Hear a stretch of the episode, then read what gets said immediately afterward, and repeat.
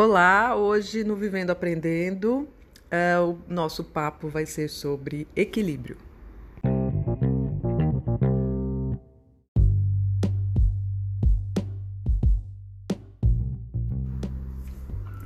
Equilíbrio parece que é o grande segredo para uma vida boa, para a gente viver melhor, não é? Equilíbrio na hora de se alimentar né, sem muito exagero, um prato equilibrado, na hora de gastar o seu dinheiro, na hora de usar o seu tempo. Parece que o equilíbrio é o grande segredo, não é? é e quando eu fiz a minha formação de coaching, um dos conceitos que a gente abordou foi o conceito de sucesso, de ser bem-sucedido. O que, que é ser bem-sucedido? Que é um conceito bastante individual, bastante pessoal, de, e que vale a pena parar um pouquinho para pensar sobre isso. E um conceito que eu gosto é o conceito de que é, ser bem-sucedido é ter equilíbrio nas áreas da vida, nas dez áreas da vida.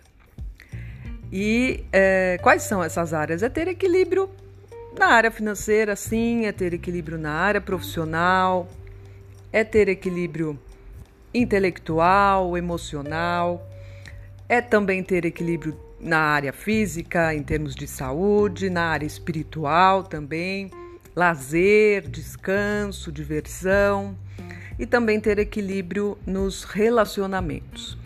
E a palavra equilíbrio não tem relação direta com quantidade. Então não é, não basta ter mais dinheiro ou ter mais tempo para lazer ou ter muitos relacionamentos é, para a gente ter mais equilíbrio. É, a palavra ideal aí para a gente pensar no equilíbrio nas áreas da vida é a qualidade e o quanto é, cada um está satisfeito com é, aquela área, com aquele setor da sua vida. É, e não simplesmente investir todo o seu tempo, ou a maior parte do seu tempo na área profissional e é, esquecer um pouco, deixar um pouco de lado as outras áreas. É, dá trabalho, dá trabalho, sim, é um trabalho por uma vida inteira. É por isso que se chama as áreas da vida. É um trabalho para a vida toda. É, e é um trabalho cotidiano também de ações simples, não é um trabalho tão árduo assim, de grandes realizações ou grandes mudanças, mas são nos pequenos hábitos, no seu cotidiano, onde você pode introduzir algum aspecto mais equilibrado e às vezes até retirar alguma coisa.